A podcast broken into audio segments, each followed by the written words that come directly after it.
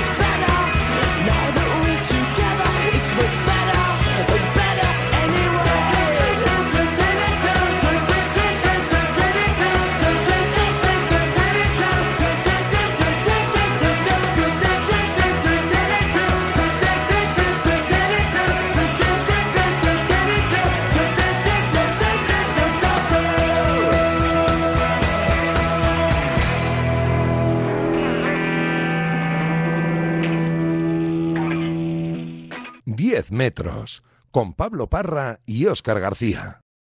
Y hablamos un poquito en este 10 metros de Radio Marca de la categoría de plata de nuestro fútbol sala con un equipo madrileño, Oscar, que ha logrado la salvación con mucha dificultad porque el año lo empezó relativamente mal y ha conseguido finalmente pues sobreponerse y, lograr algo que, a principio de temporada seguramente después del inicio era muy difícil de pensar.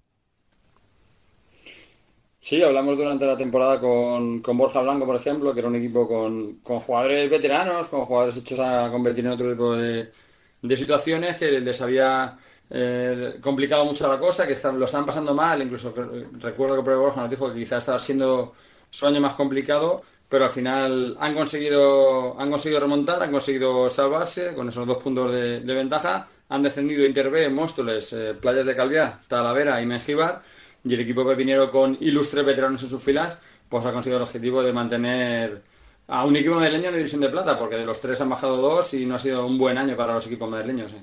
Uno de esos veteranos a los que te referías es eh, José Carlos, que acumula un montón de experiencias en su mochila, que este año incluso creo que ha podido llegar a jugar la, la edición de la Champions que ha ganado el Barça y que fue uno de los refuerzos invernales del equipo pepinero. Hola José, ¿cómo estás? Muy buenas. Hola, ¿cómo estáis? Buenas tardes. Y me imagino que una gran alegría, ¿no? El haber podido conseguir la salvación con el Leganés. Bueno, pues eh, os podéis imaginar. Encima, como estabais comentando, un poco la situación de toda la temporada ha sido muy complicada y, bueno, yo cuando llegué justo en enero, pues estaba la verdad que muy difícil, pero bueno, al final, pues mira, con mucho trabajo, la verdad, mucho esfuerzo y, sacrificio, pues bueno, lo hemos sacado y bueno, pues eh, muy contentos, ¿no? Imaginaos el sábado cuando terminó el partido, pues, pues bueno, la, alegría de todos, pues, eh, pues bueno, pues desbordamos de alegría porque ha sido mucha tensión durante muchos meses y bueno, al final ha salido todo bien, así que mira, pues eh, que queríamos tener al Leganés en segunda división, así que bueno, pues otro año más vamos a disfrutar en la categoría de plata. Como decía, era complicado gestionar, ¿no? Porque en teoría parecía una plantilla hecha para algo más, para pelear por más cosas y se había visto de abajo y muchas veces, tú además que has vivido muchas, muchos tipos de situaciones, cuando un equipo que está llamado a estar más arriba se encuentra ahí abajo peleando por la salvación, quizá la cosa se complica aún más y, cuesta todavía más sacarlo. Pues sí, porque al final, bueno, pues como tú dices, eh, una plantilla que estaba hecha para a lo mejor estar en playoffs, eh, viendo también por nombres y todo, pues eh, vas entrando en una dinámica negativa, vas viendo que no sacas los resultados, vas viendo que no sacas los partidos y mira, y te plantas a, finales de diciembre pues con menos 10 puntos ahí en el descenso, prácticamente últimos, malas sensaciones y, bueno, pues eh, es verdad que es duro, es difícil de llevar, pero bueno, luego cambiaron al entrenador, cambiaron a Diego y entró Rubén a finales de noviembre y bueno, empezó ahí hacer un poquito de cambio de trabajo también un poco en la dinámica de las cabezas de los jugadores y bueno, yo cuando, cuando llegué justo más o menos a finales de enero, pues eh, la situación era complicaría, pero bueno, ya por lo menos todos los jugadores estaban con, un poco con otra mentalidad y viendo que bueno que podíamos competir y que podía cambiar la situación. Encima luego poco a poco, pues eh, igual que en la primera vuelta los resultados empezaban, eran casi siempre malos, pues empezamos a sumar, empezamos a sumar, a sumar y ya pues la cabeza te cambia y empiezas a creer en la salvación, ¿no? Entonces al final yo creo que ha sido sobre todo una, una temporada muy muy psicológica, ¿no? de mucho trabajo psicológico, mucha cabeza y bueno, al final ese ese creer en, en, todos los compañeros y en que se podía, pues ha hecho que al final pues eh, lo hayamos conseguido y hayamos sacado esos puntos que nos han hecho eh, conseguir la salvación. José, ¿tú qué vestuario te encontraste cuando llegaste y cómo te convencieron para fichar por un equipo que estaba en una posición tan complicada? Bueno, pues eh, fue todo así muy rápido y un poco curioso porque, bueno, me encontré un día a, a Rubén, ahí por Madrid y me comentó justo a mitad de enero que, estaban pensando en, fichar a alguien y que habían puesto mi nombre encima de, la mesa porque necesitaban a alguien un poquito ahí arriba y con experiencia y, no encontraba, no les cuadraba nada. Entonces, bueno, como yo estaba con la ficha con el equipo de Suecia, pues me comentaron si podía tener la posibilidad de, hablar con ellos y, que me dieran el transfer y todo y bueno, pues al final justo como estoy aquí en Madrid también y me lo puedo cuadrar con, con el trabajo que estoy en un colegio y demás, pues justo hablé con el equipo sueco y, justo llegamos a, un acuerdo y enseguida, pues bueno, eh, con un poquito de urgencia hicimos todo el papeleo y, como os digo, empecé justo con ellos a, finales de enero y pues yo cuando llegué pues ya sabía yo la situación, eh, estuve hablando con algunos compañeros que conozco allí y bueno, pues eh, había bastante tensión, la verdad, mucha, mucha angustia, y bueno, eh, es verdad que justo cuando llegué empezamos, como os comentaba antes, a, creer que, bueno, que por lo menos íbamos a competirlo, ¿no? Hay mucha gente que,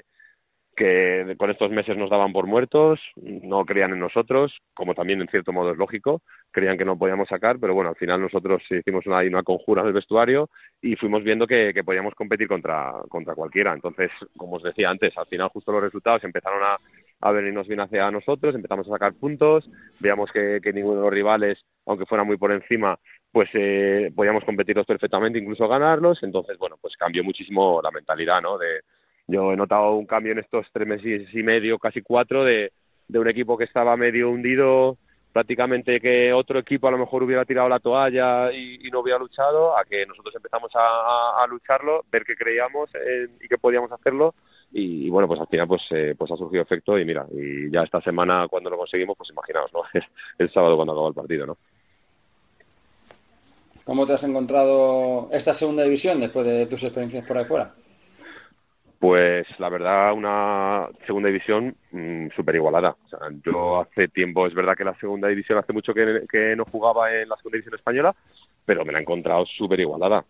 yo creo que es de las más igualadas eh, que vamos hace mucho tiempo. Al final hemos tenido que sacar 40 y, 44 eh, puntos para, para poder salvarnos, ¿no? Es, eh, hemos estado a 10 puntos del playoff. Al final ves todo un poco todos los resultados y cómo ha ido todo y nunca se había visto algo así tan igualado. Entonces he visto una, una segunda división muy, muy competitiva en la que cualquier equipo te, podía, te pone las cosas difíciles, te puede ganar, da igual la clasificación y, luego el nivel de, jugadores y como os comento los equipos, la verdad es que ha, subido bastante y ya te digo que para, para sacar todos los puntos que hemos sacado en esta segunda vuelta, ya os digo que, nos ha costado mucho, mucho sufrimiento, mucho trabajo, pero bueno, como os decía, hemos cambiado esa mentalidad gracias a Dios y hemos, pasado, hemos podido sacar esto. Claro, porque a nivel de nombres, eh, José, todos o casi todos los integrantes de la plantilla tenéis experiencia en primera división y buena experiencia, o sea, quiero decir, jugadores importantes y equipos importantes.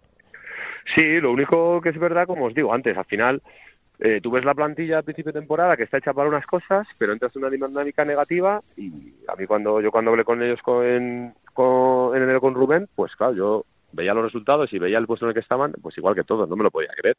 Pero al final es eso, pues esto es deporte, deporte casi de élite, y entonces, claro, llegas y te encuentras con una dinámica de que no sacas los puntos, no compites, no sabes por qué, eh, quieres hacerlo bien pero no te sale, y entonces es muy difícil salir de ahí. Entonces, bueno, pues eh, al final eso cambió y fuimos viendo que, bueno que podíamos competir que, que podemos ganar a cualquier equipo. Pero eso es difícil cuando te encuentras con una primera vuelta en la que sacas prácticamente eh, 10 puntos. Entonces, eh, por nombres, pues sí, tendríamos que estar, pues a lo mejor, eh, como hemos acabado la, en la segunda vuelta. Si hubiéramos estado pasando en la primera vuelta como la segunda, pues a lo mejor estábamos hablando de que estamos jugando a los playoffs que es yo creo para lo que estaba hecho el equipo y con la plantilla que es. Pero a veces, pues oye, el deporte entra a estas cosas y, bueno, pues te, encuentras en una situación muy complicada, que bueno, también esa experiencia que, que a lo mejor tenemos unos cuantos jugadores del equipo, pues también ha ayudado, ¿no? A, poderla llevar de otra manera y, bueno, a transmitir a los jugadores más jóvenes que, bueno, pues eso, que se puede, que se puede, que se puede y al final con esa, con esa energía que, que hemos intentado transmitir, pues lo hemos sacado. Eh, con la salvación así a última hora tampoco imagino que se pueden hablar muchas cosas, pero ¿tienes idea de por dónde va el proyecto del Leanes la temporada pasada, la temporada que viene? Porque como habéis dicho, pues en teoría este era un equipo para, para estar arriba, no han salido todas las, cosas todo bien que, se esperaban, puede servir como toque de atención. ¿Cómo, ¿Cómo ves el proyecto? No sé si habéis hablado del proyecto la temporada que viene. Pues mira, la verdad que no sabemos nada, no sabemos nada porque lo único que, que nos pedían era eh, salvarnos este fin de semana entonces, bueno, ya eh, basando en que ya sabemos que vamos a estar en, segunda división, eh, esta semana, que bueno, ya hemos terminado los entrenamientos, pero esta semana tendremos la, cena el jueves, que tenemos la cena de despedida, oficial con el club.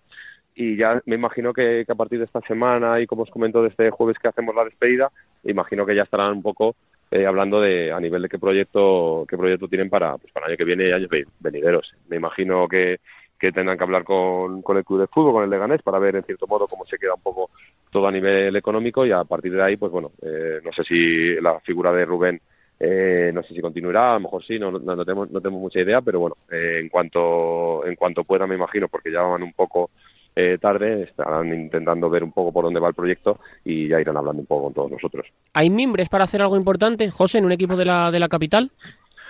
Hombre, mimbres hay, ¿no? Además, eh, eh, estamos en Madrid, ¿no? Y siempre en Madrid es cuna de fútbol sala y la verdad es que da lástima, ¿no? Que, que haya tan pocos equipos, ¿no? Porque cuna hay, hay mimbres y puede haber un buen bloque para hacer algo importante, ¿no? Lo único, bueno, como os digo, ahora se tienen que sentar ellos, valorar un poco bien eh, todo cómo ha ido esta temporada y qué pueden hacer para, para las temporadas que vienen y sobre todo eso, para intentar a lo mejor hacer un proyecto para sentar un poquito más eh, a Leganés en segunda división y que ojalá pudiera haber más equipos en Madrid, pues como había antes, porque como os digo, ¿no? una cuna de fútbol sala como es Madrid, que haya bajado tanto en, a nivel de, equipos en, las altas categorías, pues eh, a los que somos de por aquí, pues la verdad es que no da pena porque hay muchísimos jugadores de por aquí que al final, pues eso, estaban, eh, se tienen que ir fuera de su ciudad y demás para poder eh, jugar su deporte.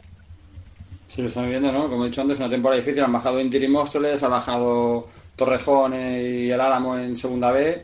Parece que cuesta en Madrid encontrar un puesto consolidado pues sí, te vas viendo un poco cómo van cayendo, ¿no? Todos los equipos, encima equipos, pues, por ejemplo, me hablas de Torrejón, ¿no? Justo esta, este año que baja de segunda B a, tercera, un equipo, pues bueno, que como conocéis, hace tiempo era un, histórico del fútbol sala español y bueno, pues vas poco a poco que van desapareciendo, bajando y demás, ¿no? Entonces, es verdad que es una lástima, por supuesto, la situación, antes económica, ahora con la pandemia, no ayuda nada, pero sobre todo a la mayoría de los jugadores que somos de Madrid, y que vivimos hace muchos años eh, el fútbol sala en una división de plata súper competitiva, con a lo mejor cinco o seis equipos de la comunidad en primera y otros cinco casi en segunda, pues que ahora casi no haya equipos en, en las categorías altas en Madrid, pues la verdad es que da mucha pena, ¿no?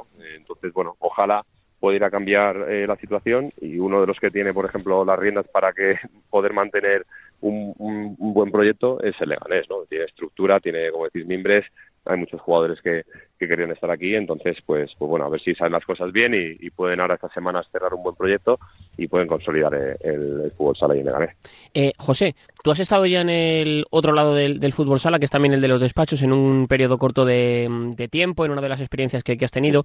Eh, ¿Qué tiene que pasar para que eso ocurra? Es decir, ¿qué tiene que pasar para que, para que suceda y para que se pueda tener un equipo con una base, tener un equipo con una serie de, capacidad para poder llegar otra vez a Primera División como había hace unos años, como has dicho tú, con, con Carnicer, con Móstoles, con todas esas ciudades madrileñas que tienen tanto fútbol sala?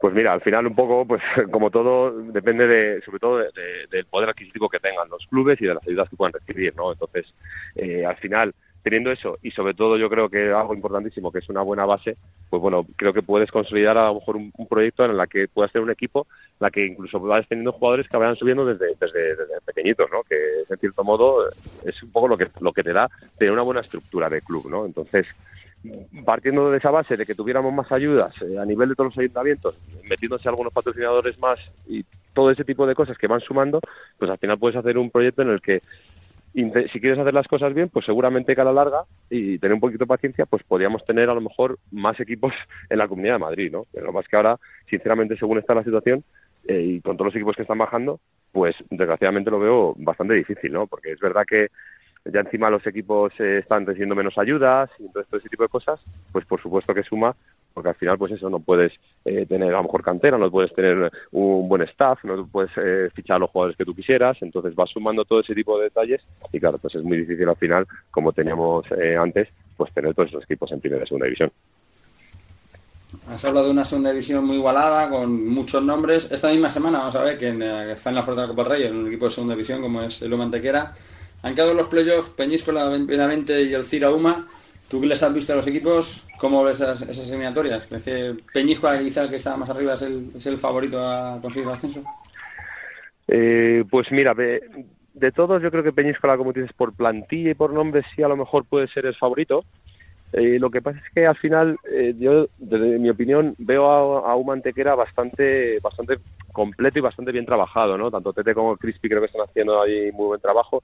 Más es un equipo que siempre está metido como, como en estas experiencias, ¿no? De un equipo que sube, que baja, entonces eh, siempre está ahí casi siempre con la experiencia de los playoffs. Entonces, lástima que tienen un par de jugadores que no van a llegar por, por lesión, entonces a lo mejor eso les va a mermar el, en el playoff pero yo casi les veo bastante bastante favoritos a Antequera, ¿no? Lo único que es verdad que si veo un poco todos por plantilla ahora mismo, pues el Peñíscola a lo mejor puede ser, ¿no? El, que, como decís, ¿no? El que todo el mundo piense eh, a ver si que es el equipo que va a subir. Pero entre los dos, no sé, yo casi me quedaría por Antequera por lo que he visto, ¿no? Pero bueno, vamos a ver que va a depender mucho de eso, los primeros partidos y demás, como encima cambia un poco la competición de playoffs, pues a ver un poco los primeros partidos cómo, cómo surgen pero de, todos yo creo que la verdad es que se va a ver un playo bastante igualado, creo que va a ser bastante bonito pero vamos, yo veo, no sé, como más, eh, más equipo al, al Humantequera. eh, José, yo te quería preguntar también un poco por, por ti. No sé, eh, ¿en qué momento de tu, de tu vida estás? Eh, ¿Por qué decidiste volver a enmarcarte en un, en un equipo de segunda división? ¿Has vivido etapas en equipos de segunda B? ¿Te has ido fuera? No sé, cuéntanos un poco cómo, cómo es esta vida de trotamundos que estás llevando ahora en el, en el fútbol sala en tantos sitios y en tantos lugares diferentes y, y cómo gestionas un poco todo, toda tu vida, porque Claro, imagino que no es sencillo, ¿no? El jugar en tantos sitios diferentes y poder llevar una vida compasada, como decías, en un colegio, por ejemplo. Sí, mira, la verdad es que en el primero, en el, en el momento en el, en el, que me encuentro, pues bueno, eh, me ha surgido este año la, la, oportunidad de estar de un puesto en un colegio aquí en La Moraleja, de profesor de educación física, que no había ejercido nunca por mi dedicación al fútbol sala. Entonces, bueno, pues eh, justo cogí la, la, plaza, pues no sabía si, si iba a jugar o no. Me surgió lo de Suecia que lo podía compaginar y bueno, y luego me surgió en enero, como os digo, la llamada de, Rubén para, para, intentar echar una mano aquí en Leganés, ¿no? Entonces, la verdad es que me hizo muchísima ilusión volver a la Liga Española y bueno, como encima lo puedo cuadrar a nivel de, de trabajo, porque entrenan por las tardes, al final es un equipo semiprofesional, entonces entramos por las tardes y bueno, lo podía eh, más o menos cuadrar con, con, mis cosas y bueno, pues la verdad es que no, no dudé mucho en, en, en cogerme otra aventura de estas, ¿no? Es verdad que es difícil, como dices, eh, bueno, a mí me gusta mucho viajar, las aventuras y demás, Luego a nivel personal, pues no, no me une nada aquí, no tengo familia, no tengo mujer, no tengo niños, entonces bueno, pues también eso te ayuda a que si te surgen cosas de, de fuera, pues tengas más facilidad para, para poderte ir, ¿no?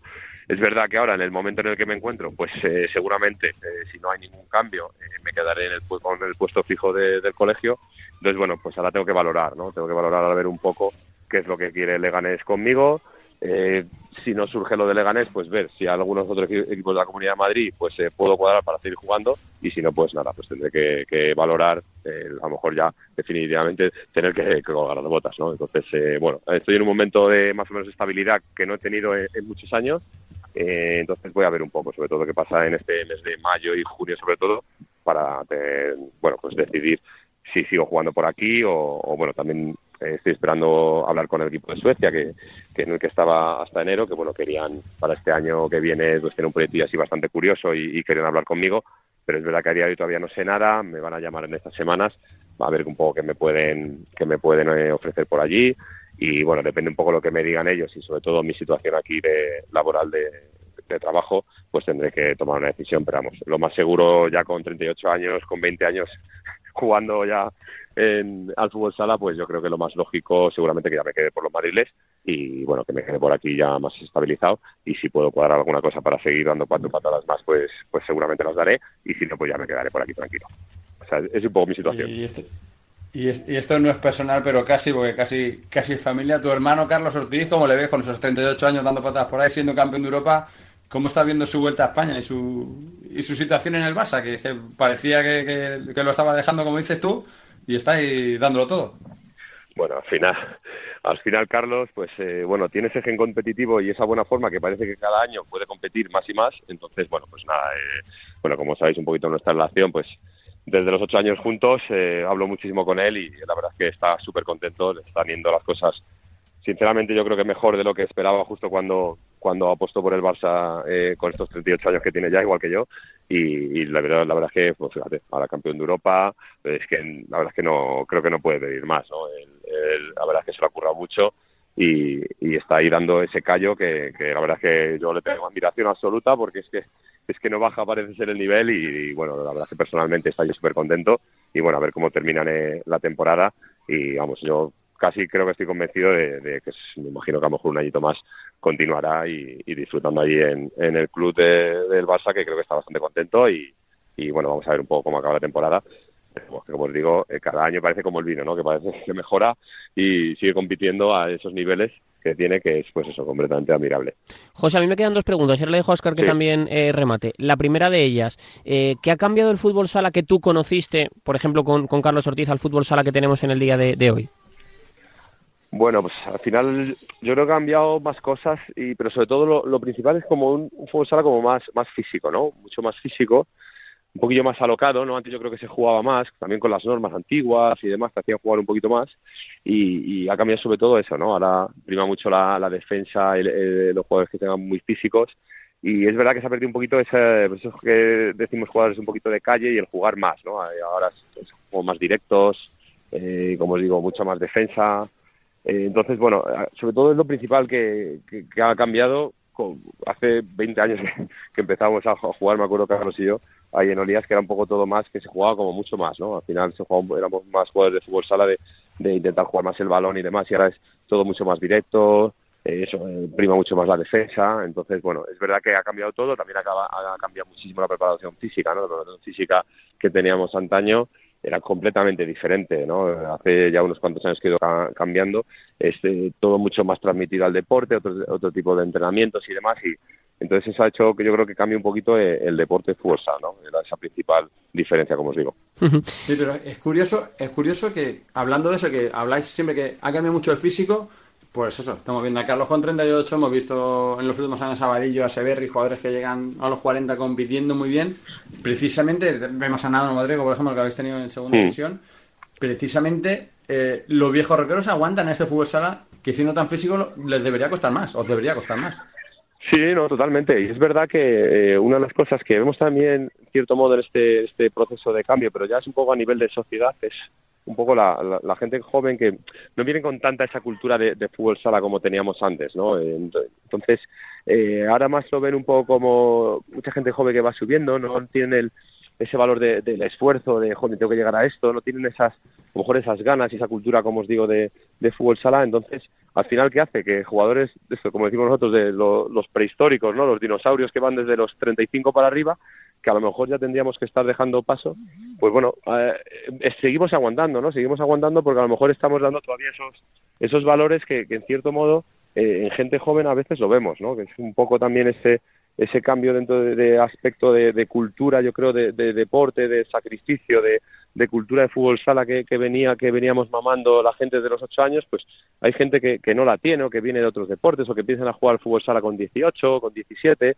entonces bueno, que, llegan a, a, segunda, primera división y han llegado más o menos sin que les cueste mucho porque bueno les han dado la oportunidad y demás. Entonces eh, bueno pues no tienen eh, esos valores no que, incluso hablando con entrenadores nos lo han comentado. Al final jolín es que tengo a estos jugadores así que sí son un poco viejos son un poco mayores tienen experiencia porque me aportan este tipo de cosas que a lo mejor otros jóvenes ese ese nivel de esfuerzo de, de vivir el fútbol sala pues pues es verdad que se ha perdido no entonces otro de los a lo mejor cambios que, notamos en, el fútbol sala es un poco eso, que yo creo que antes jugadores un poco de mi quinta y un poquito más jóvenes sí teníamos mamados el fútbol sala desde el principio, ¿no? Y, esa cultura, como ahora hay tantas cosas que hacer, tantas opciones deportivas, tantas eh, opciones de ocio, pues en, eh, la gente que viene de abajo pues en cierto modo se está perdiendo, ¿no? Entonces, por eso, como decía antes, tener una base ahí desde pequeños es muy importante para poder hacer algo grande, porque la verdad es que ese nivel de cultura de fútbol sala se está perdiendo muchísimo. Y la última eh, tiene que ver con un hombre que ha sido muy importante en tu, en tu carrera también, que es eh, Carnicer. Eh, ¿Es difícil encontrar un equipo o, es fácil encontrar un equipo en el que haya un ex de Carnicer jugando en sus, en sus filas por esa base madrileña que, que decías? José, ¿tú qué recuerdo guardas de la figura de José Carnicer? ¿Qué ha significado para ti José Carnicer y qué era José Carnicer y qué es para el fútbol sala en general? Bueno, pues mira, me habla de José Carnicer y se me ponen de repente los pelos de punta ¿no? Porque, bueno, es verdad que cuando me acuerdo de él, pues eh, me, da, me da mucha pena que, no esté con nosotros. Eh, la verdad es que viví, pues, es unas cuatro temporadas allí de las, de las más bonitas de, mi carrera. Creo que fue encima cuando, en el momento de mi carrera donde puse uno de los niveles más altos que tuve, ahí con 27, 28, 29 disfruté un montón, hicimos un grupo tremendo y, y bueno, pues eh, José Carnicer para mí, encima es que me dio muchísimo, todos los años hablaba con él, eh, estaba detrás de mí casi toda mi carrera y, bueno, al final me, pude juntar con él y, tener una relación muy, muy especial, ¿no? Es verdad que, era un, tío difícil, ¿no? El viejo como, como muchos conocen, pero fíjate todo, todos los jugadores, como me comentas, que han pasado por allí, todos los jugadores que, que han jugado allí, todos los que siguen jugando y, la verdad es que es muy, muy recordado, ¿no? En el fútbol sala y encima porque era con la poca que había, de los pocos que eran súper honrados con, el tema del trabajo y sobre todo a nivel económico para los jugadores es una tranquilidad estar con él, ¿no? Entonces, para mí, ¿qué significó? Pues para mí uno de los alma mater de, fútbol sala me ha dado muchísimo. Eh, como os digo, me acuerdo mucho de él.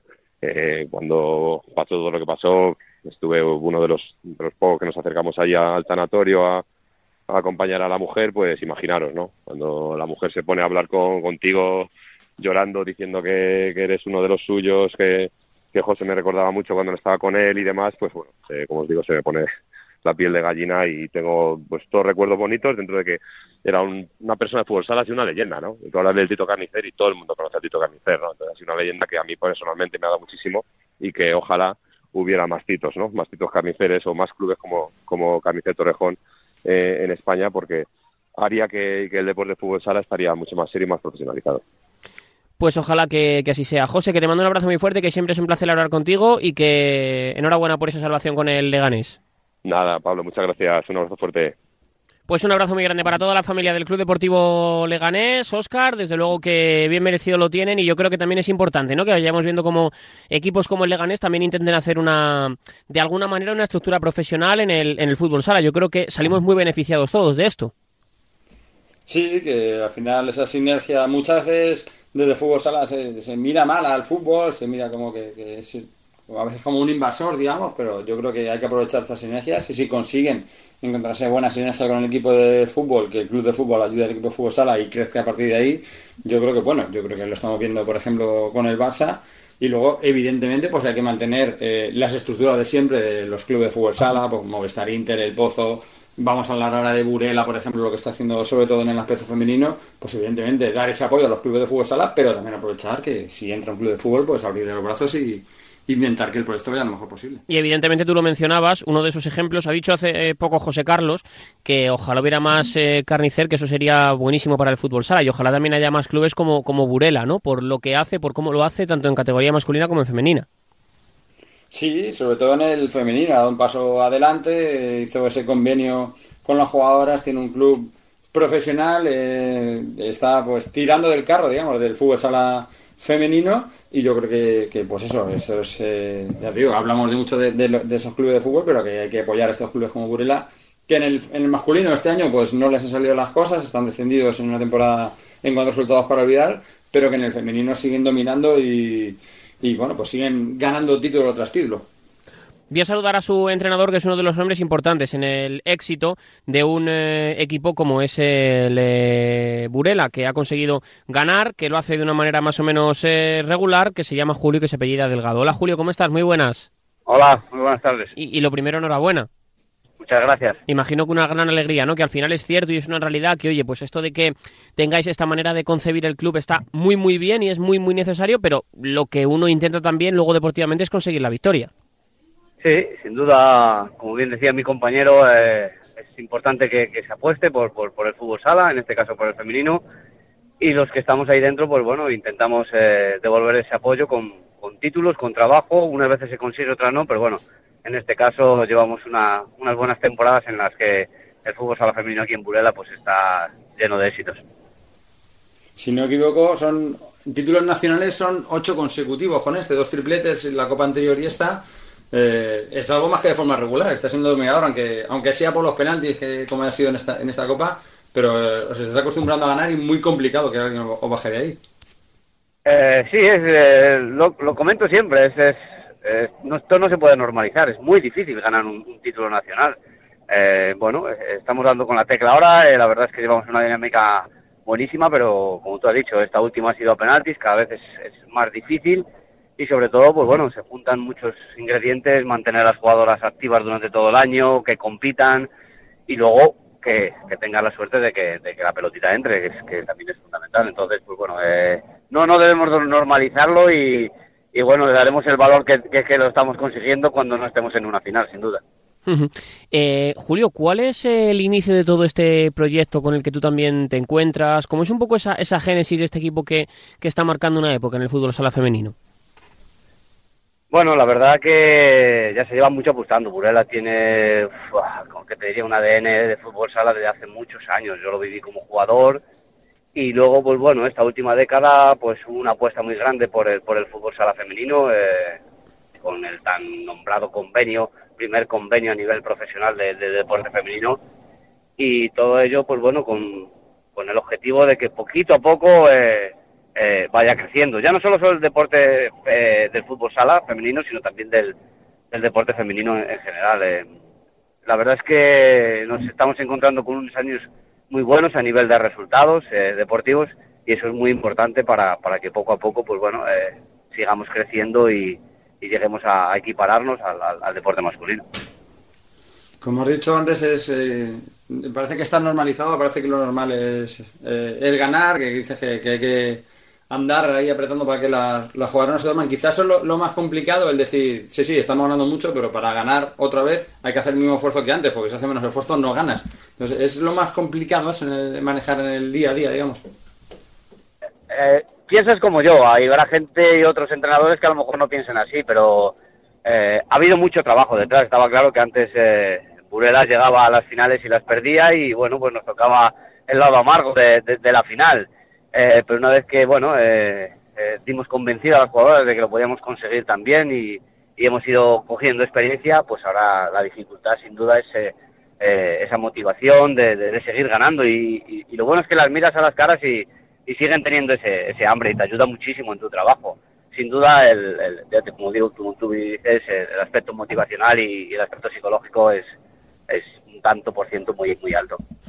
Eh, yo te quería preguntar también por, eh, a nivel táctico, ¿qué evolución habéis hecho? ¿Qué, ¿Qué, habéis tenido? ¿Ha sido algo mental o ha sido también para ese dar ese saltito algo que vosotros hayáis trabajado que, que antes no se hiciera de la misma manera que, que ahora? ¿Qué es lo que habéis cambiado? ¿Solo algo mental o también algo dentro de la pista? Sí, no, hombre, está claro que en el fútbol sala femenino tienen bastante margen de, mejora, todos los deportes en general, pero bueno, el, deporte femenino está, está creciendo ahora muchísimo y hay mucho margen de mejora. Eh, hace cinco, seis, siete temporadas que, llegamos eh, al club y que empecé a trabajar con, Burela y, bueno, pues intentas eh, instaurar tu, modelo de juego, tu forma de, ver el fútbol sala, simplemente por el que tú has jugado y por que te has disfrutado y, y, bueno, pues eh, ha crecido, el equipo ha crecido muchísimo hasta conseguir una entidad, que es lo que tú buscas, que al final tenga una identidad el, equipo y, se vea eh, eh, dentro de la pista. Luego hay que contar también con, una, con un talento, está claro que, que tiene una plantilla, tiene unas plantillas muy buenas, las tiene ahora también, pero el trabajo y la evolución que ha tenido ha sido grandísima. Intentas trabajar varios registros porque, bueno, cada vez es más complicado y sobre todo, pues bueno, haces que las jugadoras piensen en la pista, que es eh, mi, forma de, entender el fútbol sala. Y ahí hemos ido evolucionando y desde luego mejores resultados no han podido, no ha podido dar. ¿Cómo ha sido este año en lo personal? Porque parecía que cerrabas el ciclo en junio, no sé los motivos de dejarlo, no sé si quizá el cansancio mental, como dijo Jesús Velasco cuando se fue de, Inter, y cómo ha sido el regreso y qué te has encontrado eh, en ese tiempo que te has encontrado en la vuelta. Bueno, eh, tomé la decisión de dar un, paso al lado y la verdad es que eh, la cabeza necesitaba oxigenarse y sobre todo, pues bueno, volver a coger otra energía diferente para, para disfrutar de esto, porque esto al final es, es disfrute. Tienes que ir con, con ilusión a, a, los entrenamientos y eso se iba perdiendo. Entonces no, no hice mejor cosa que dar un pasito a, a un lado, como digo, y, y bueno, eh, luego la vuelta se precipitó todo un poquito, no, no era la idea eh, llegar así a falta de, de tres meses, pero bueno, eh, por circunstancias se precipitó, he encontrado, pues, bueno, prácticamente al, al 70-80% de la plantilla lo conocía y, ha sido muchísimo más fácil que cualquier entrenador que llega en estas circunstancias, o sea que me he encontrado muy bien, con muchas ganas, la gente con, con, con, muchas ganas de, de, de afrontar este, este, esta fase final de, de, la temporada y bueno, yo creo que, que lo han demostrado en este fin de semana en Orense. Se, se, se, llega a, a, no disfrutar, no sé si a sufrir, pero se llega a no disfrutar. Recuerdo que cuando Jesús Velasco cerró, como he dicho, esa etapa en Inter Movistar y otro reconoció después del Barça que le había venido muy bien ese año de parón, digamos, se llega a, no sé si a sufrir como tal, pero se llega a, no disfrutar. Él incluso dijo que él se notaba hasta de peor humor en la vida, que él se, se notaba que no era él. ¿Se llega a, un proceso así? Sí, sí, y te digo que no se engañó y no hizo y no, no contó ninguna mentira con, con, esas palabras. Eh, cuando amas esto y al final, pues bueno, no, no eres capaz de, porque al final el entrenador, o, por lo menos desde mi punto de vista, lo, bonito es el día a día. El, siempre he dicho, bueno, pues al final ganar los títulos, vale. ¿Cuántos trabajan como, no, como, como yo, me entiendes? Y luego al final no tiene reconocimiento. El reconocimiento es el, el día a día, el poder disfrutar de, de esto. Y, llega un momento en que no, no te gusta, no te gusta, ¿no? Y, incluso, pues bueno, te, te, te, sientes diferente, no, no eres como tú eres siempre. Entonces, pues, bueno, eh, el cambio, no sé cómo iba a pasar, yo tomé la decisión eh, claro, pues indeciso porque, porque bueno, al final dices, decides apartarte de lo que más te gusta, pero sin duda cuando pasa el tiempo, pues dices que, por ejemplo, en mi caso ha sido un acierto grandísimo. Bueno, yo creo que de, de, las mejores cosas que he hecho en los últimos años en, en, el deporte, sin duda. ¿Cómo se hace para intentar tener siempre activa el hambre de las, de las jugadoras, Julio? Bueno, eh, eh, más bien ellas te, te, te, mantienen activo el hambre a tuyo, porque la verdad es que eh, eh, no se cansan. Eh, además, como yo digo, eh, cada vez que llega una, fase final, parece que ya, sobre todo las dos últimas semanas, ya como empiezan a prepararse de otra forma diferente. No es que no compitan igual o entrenen igual, pero ya suben ese puntito más. Eh, va creciendo mucho. El fútbol me imagino que, que como en los demás deportes, cuando se acerca así una competición importante, pues bueno, se van preparando personalmente y, y bueno, no, no hace falta mantener el hambre sobre todo estas competiciones en las cuales hay una sede son, preciosas porque la convivencia, eh, la vida social que hay alrededor de, los partidos pues es, algo espectacular. Y luego en, el tema deportivo, ya te digo, eh, son ellas más bien las que mantienen eh, ese hambre y desde luego no se cansan. Es importante trabajarlo psicológicamente durante toda la temporada porque, bueno, este año ha habido, por ejemplo, mucha brecha entre las dos primeras y uno se puede relajar en, en, en la liga para, para luego afrontarlo las dos últimas semanas sí es un error. Hay que mantenerlas para que bueno eh, el nivel de, competi de competición siga igual de alto para, para llegar lo mejor posible a, esa fase final. ¿Y cómo ha visto esta Copa en general? En cuanto a resultados ya hemos visto semifinales y final por penaltis. ¿Cómo, ¿Cómo ha visto la Copa? ¿Cómo ha visto los equipos? Eh, lo que dices tú de que hay mucha brecha, desde luego ya tienes un ejemplo fácil para decir, mira, eh, no hay tanta brecha porque mira cómo ha quedado la Copa. Sí, eh, no, y, lo he comentado, eh, no, ya lo dije antes de, empezar la Copa, que, que bueno, esa brecha no se iba a notar en, en este tipo de torneos, porque vienen todos los equipos muy enchufados, y el, a lo largo de la liga se han dado resultados en los cuales, bueno, a un partido puede pasar de todo, lo que pasa que, bueno, al final, eh, un torneo de regularidad, pues al final te acaba poniendo en tu sitio, ¿me entiendes? Porque al final el equipo puede ser más competitivo, o, bueno, es más regular, por eso es la liga de la regularidad, pero a estos en estos campeonatos en los que como te despistes te quedas fuera vienen todos con, con la mecha encendida. Entonces eh, lo he visto lo que, lo lo que hemos visto todo. Muy igualado. Ya habéis visto las dos semifinales a penaltis la, la, la final a penaltis y luego pues bueno el, el tener que, que asumir eh, tres partidos en un, en un periodo de, de, de 36 40 horas es es difícil para las jugadoras eh, pero aún así, bueno, chapó por la final, chapó por las semifinales porque se ha visto muy buen fútbol sala y sobre todo muchísima intensidad. Me he quedado asombrado la intensidad que pusieron los dos equipos en, en la final. Uh -huh. Supongo que al final, Julio, cuando se gana así, sufriendo, sabe, sabe un poquito mejor, ¿no? Ah, hombre, claro que sabe muchísimo mejor. Eh, no nos gustaría, pero bueno, eh, es lo que tiene el deporte. Cuando llegas a una final no, no puede ser un paseo. Está claro que se enfrentan los dos mejores y, bueno, eh, crecerse ante las dificultades es, uno de los mayores éxitos. Ayer lo comentábamos. Eh, en este partido podremos ir bien o podemos ir mal. Si vamos bien, pues bueno, que todo fluya. Y si vamos mal, pues, pues como otras veces, habrá que dar un paso adelante, no una, dos, tres, sino que toda la plantilla y todas las jugadoras y, a buscar el, éxito que, era la victoria. Eh, y en eso, en eso se fragua todo. Citando también a otros entrenadores, hablamos con Antonio Vadillo sobre los penaltis, sobre cuando jugaron ellos la, Supercopa contra el Barça, y, que además Palma lleva perdida, no sé si son siete tandas consecutivas, dice que claro, que cuando Palma juega una tanda de penaltis, más contra un equipo con el Barça, sienten como que es su gran oportunidad y que es su gran día, y que el Barça siente que es un día importante, pero que tendrán, vendrán otros detrás. ¿Sentís que, que, en cierto modo eso os ha podido jugar a vuestro favor? Es decir, la seguridad que tenéis de haber ganado títulos eh, no digo que sea un día más, pero que bueno, que tenéis esa seguridad, ese colchón y para equipos como, vuestros rivales es como es la gran oportunidad de ganar Burela y quizás eso les pueda atenazar. Más que oportunidad, yo destacaría la madurez de, esta plantilla, de este equipo. Ha alcanzado una madurez en la cual eh, somos conscientes de cuándo se puede ganar un partido y cuándo no, pero pero nos manejamos muy bien en no perderlos y bueno, eh, tanto como con Alcorcón como contra Fusi, pues eh, vimos que no éramos capaces de, ganarlo en, el juego regular y había que disputarse a los penaltis, pero ahí también estábamos convencidos de que, podíamos sacar adelante. Creo que se maneja muy bien el equipo en los partidos, en todo tipo de situaciones, y eso lo hace la experiencia de haber jugado muchas finales de atrás, ¿me entiendes? Y luego, pues bueno, como tú bien dices, cuando, cuando tienes eh, toda esa regla de, títulos detrás de ti, pues bueno, eh, quieras o no, el partido en empate todavía no se ha acabado y bueno, tenemos otra oportunidad ahí, que es, como tú bien dices, los penaltis, en el cual podemos sacar el, título para nosotros. ¿Notas que de alguna manera, Julio, ahora se os exige ganar? Eh, ¿Que todo el mundo espera que ganéis? Sí, sí, sí, sí, sin duda. O sea, por eso digo que es un error, es un error normalizarlo.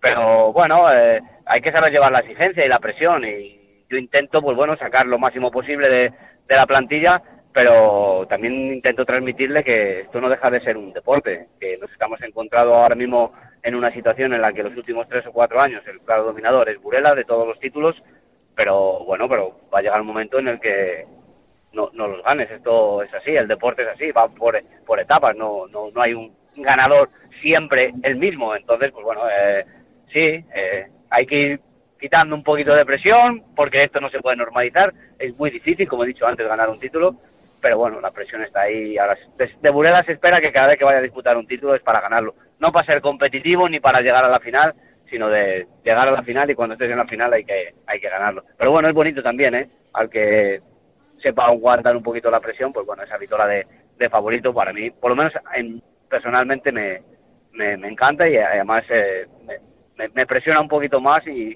incluso te saca un poquito más de ti mirando más allá de los clubes, ahora en, primeros de julio tendremos ese, ese, europeo por fin. Primero se aplazó por el COVID, luego ahora por la guerra de, de Ucrania, al estar Ucrania implicada.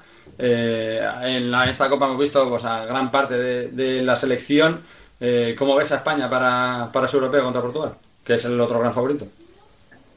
Bueno, yo creo que España tiene un gran potencial. Eh, si bien es cierto que estos últimos enfrentamientos han sido bastante igualados, una vez que se han caído de un lado otras veces han caído de otro. En el momento en que se normalice un poquito la, la competición y se pueda desarrollar de una forma natural, creo que España bueno, tiene muy buenas jugadoras. Están saliendo muy buenas jugadoras eh, jóvenes y, y bueno, eh, la veo favorita sin duda. Al final no dejamos de ser, yo creo que la, la mejor liga del mundo y como torneos como los de este fin de semana lo demuestran el, el alto potencial que tienen los, los equipos españoles. Y es así, y es la, la realidad. Eh, ¿Tenemos la mejor liga del mundo? Para mí sí, no tengo ninguna duda.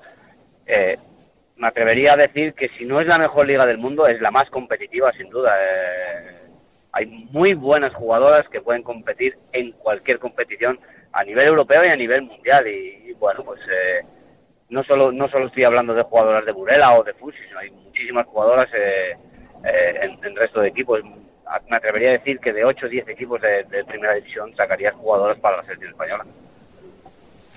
Eh, hablamos mucho de, la guerra que hay entre la Liga Nacional de Fútbol Sala y en la Federación en el ámbito eh, masculino. ¿Crees que vuestro ejemplo, además ganando estos tiros, tiene que servir para que se una más gente al carro y que al final eh, sigan el ejemplo de Burela y que al final todo el fútbol sala femenino se una, porque da la sensación de que, de que en el fútbol femenino son incluso más reinos de taifa, cada club va más a lo suyo y que cuesta un poco el decir, oye, vamos a unirnos todos, vamos a tirar todo del carro, vamos a buscar más un poco en común y vamos a, tirar todos juntos, que a veces parece que, no se hace. Es difícil, es un tema muy complicado el que tocas ahora. Eh, yo sé que con, con el tema de, del convenio... Eh, pues bueno, al final buscando los derechos de cualquier persona. En este caso son jugadoras de fútbol sala femenino, pero me imagino que los derechos de cualquier persona trabajadora, porque al fin y al cabo eh, es un equipo profesional, en el cual se dedican 100% a ello y son profesionales, se dedican única, única y exclusivamente a esto. Eh, bueno, era, era la primera piedra. ¿Es difícil seguirlo? Sí, es difícil, pero hay que ir poniendo piedras poco a poco. Eh, torneos, como digo, en el que se juegan tres partidos en, en 38 horas no hace buen, no hace bien para, para, para el fútbol sala femenino. Eh, cosas que, bueno, eh, a nivel como entrenador eh, no debo no debo tocar, pero son cosas que tienen que ir mejorando. Y una de ellas, pues bueno, es que al final las jugadoras tanto desde clubs como desde a nivel de asociación de jugadoras vayan exigiendo. Y sobre todo, como tú bien dices, que al final seamos todos los que tiremos del carro y, nos unamos, no, no puede ser de, de, forma individual. Nosotros, por ejemplo, pasamos un, hace dos semanas un partido en, el Marín en el cual, pues bueno, eh, jugamos contra un equipo que tenía tres jugadoras, cosas así, pues bueno, no hacen, no hacen bien al deporte, no hacen bien al fútbol sala femenino y de esas cosas debemos aprender y, y, poco a poco ir creciendo para, para que al final, pues bueno, creo que es un deporte muy bonito, que da mucho espectáculo y lleguemos bueno a la altura de, otros deportes. Em, en el caso de, Burela, me gustaría preguntarte también cómo es el apoyo del pueblo, de la gente, de Burela en sí. ¿Se os reconoce por la calle? Eh, Julio, ¿saben quiénes sois? ¿Están muy volcadas con, vosotras? No sé, ¿cómo, ¿cómo es ser entrenador de un Burela muy exitoso en Burela?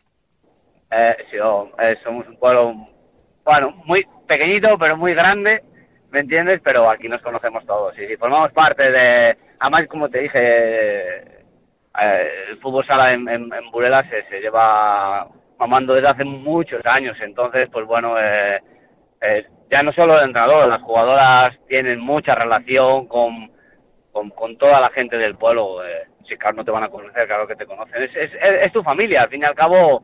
Y sobre todo, pues bueno, ahora con, con los éxitos muchísimo más, porque bueno, quieras o no, pues llama mucho más pero aún así yo me acuerdo de ser jugador hace, pues no sé, 20 años y, la verdad que era una gozada estar aquí. Como se vive el fútbol sala en Burela, no, no, no lo he visto en, otras canchas y sobre todo para un pueblo tan pequeño lo que significa. Para nosotros la afición es, cuando muchas veces se dice la afición es, nuestra quinta, nuestra sexta jugadora, no, en, Burela es, es la primera porque, porque con ella lo vimos en Orense, lo vemos en cualquier desplazamiento, siempre están a nuestro lado y, el pueblo se ha volcado siempre, siempre, tanto con el femenino como con el masculino. ¿eh?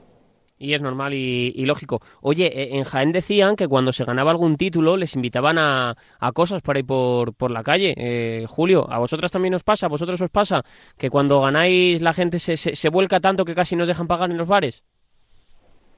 Bueno, yo he visto esperarnos a las 5 o las 6 de la mañana aquí a ver más de 100 personas a, la entrada de Burela un, un lunes, eh, de volver de algún de alguna liga o de alguna Copa de España, haberla jugado fuera y esperarte a las 5 de la mañana. Ese ejemplo ya te dice todo lo que puede suponer el, ganar un título y llegar a, al, a tu pueblo, ¿me entiendes? A, a, disfrutarlo y a, y a celebrarlo con, con, la gente. Es, es algo que, que, solo se puede vivir, es muy difícil de contar y solo se puede vivir, pero bueno, eh, cada vez menos tengo que decirlo también porque, como te decía antes, se va normalizando y ya la gente ya lo tiene, ya lo espera, entonces, pues bueno, ya, ya no es tanta sorpresa, pero bueno, la verdad es que sí, que siguen volcándose con, con, con el equipo, con el club, con las jugadoras sobre todo y, bueno, eh, la, la, relación que hay entre afición y, y plantilla es espectacular.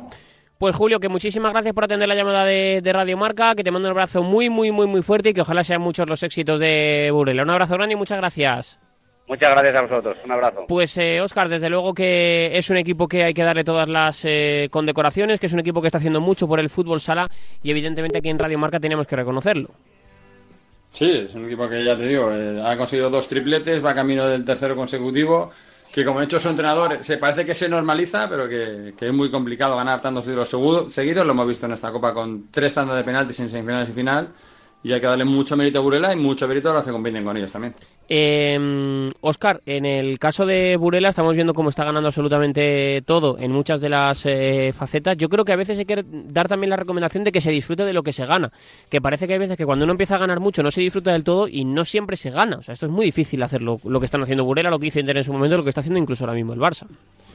Sí, son cosas que se valoran cuando no las tienes, lo ha dicho el propio Julio en la, en la entrevista. Con la selección española de fútbol sala quizá lo vivimos. Tuvimos ahí una época que ganamos eh, tres europeos consecutivos, 2007, 2010 y... No, perdón, eh, 2005, 2007, 2010, 2012, cuatro europeos consecutivos. Parecía que era una cosa que estaba hecha y lo estamos viendo ahora. No hemos ganado los dos últimos y lo estamos echando de menos y, y se valora ahora mucho más lo que se hizo por aquello. Entonces hay que, hay que valorar todo eso.